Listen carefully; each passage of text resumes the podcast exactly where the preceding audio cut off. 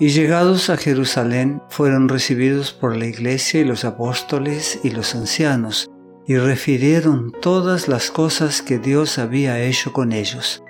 Pero algunos de la secta de los fariseos que habían creído se levantaron diciendo, es necesario circuncidarlos y mandarles que guarden la ley de Moisés. Y se reunieron los apóstoles y los ancianos para conocer de este asunto. Hechos capítulo 15 versículos 4 al 6.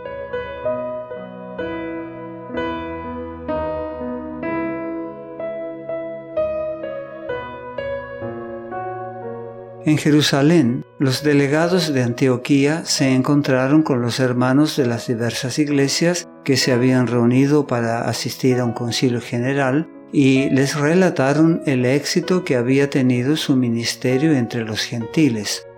Expusieron entonces la confusión provocada por el hecho de que algunos de la secta de los fariseos que habían creído habían ido a Antioquía y declarado que para salvarse los conversos gentiles debían circuncidarse y guardar la ley de Moisés. Esos fariseos, que se habían hecho cristianos, habían aceptado a Jesús como Maestro enviado de Dios y como Mesías. Habían aceptado el Evangelio y sabían que la salvación era por medio de Cristo. Sin embargo, no querían admitir que ya no eran necesarios los ritos judíos a los cuales habían estado acostumbrados. Consideraban además que la iglesia cristiana era principalmente para los judíos y que sólo podían aceptarse a aquellos gentiles que estuvieran dispuestos a observar los ritos judíos, sobre todo la circuncisión. Y la circuncisión no era el único requisito que los judaizantes proponían como necesario para los cristianos. Era solo su cuña de entrada. Deseaban imponer la observancia de toda la ley ritual.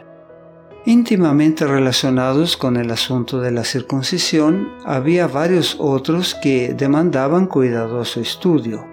Uno era el problema de la actitud que debía adoptarse hacia el uso de alimentos ofrecidos a los ídolos. Muchos de los conversos gentiles vivían entre gentes ignorantes y supersticiosas que hacían frecuentes sacrificios y ofrendas a los ídolos. Los sacerdotes de este culto pagano realizaban un extenso comercio con las ofrendas que se les llevaban, y los judíos temían que los conversos gentiles deshonraran el cristianismo comprando lo que había sido ofrecido a los ídolos y sancionaran así, en cierta medida, las costumbres idólatras. Además, los gentiles estaban acostumbrados a comer la carne de animales estrangulados, mientras que a los judíos se les había enseñado divinamente que cuando se mataban bestias para el consumo, se debía ejercer un cuidado particular de que se desangrara bien el cuerpo. De otra manera, la carne no se consideraría saludable. Los judíos consideraban pecaminoso usar sangre como alimento. Sostenían que la sangre era la vida y que el derramamiento de la sangre era consecuencia del pecado. Los gentiles, por el contrario, acostumbraban a recoger la sangre de las víctimas de los sacrificios y usarla en la preparación de alimentos. Los judíos no creían que debieran cambiar las costumbres que habían adoptado bajo la dirección especial de Dios. Por lo tanto, como estaban entonces las cosas, si un judío y un gentil intentaran comer a la misma mesa, el primero sería ofendido y escandalizado por el último.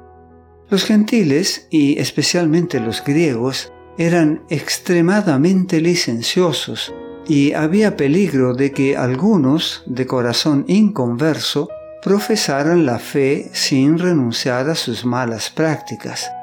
Los cristianos judíos no podían tolerar la inmoralidad que no era considerada criminal por los paganos.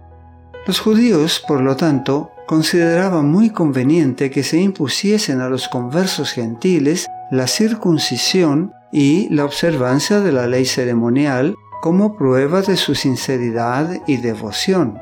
Creían que esto impediría que se añadieran a la iglesia personas que, adoptando la fe sin la verdadera conversión del corazón, pudieran después deshonrar la causa por la inmoralidad y los excesos.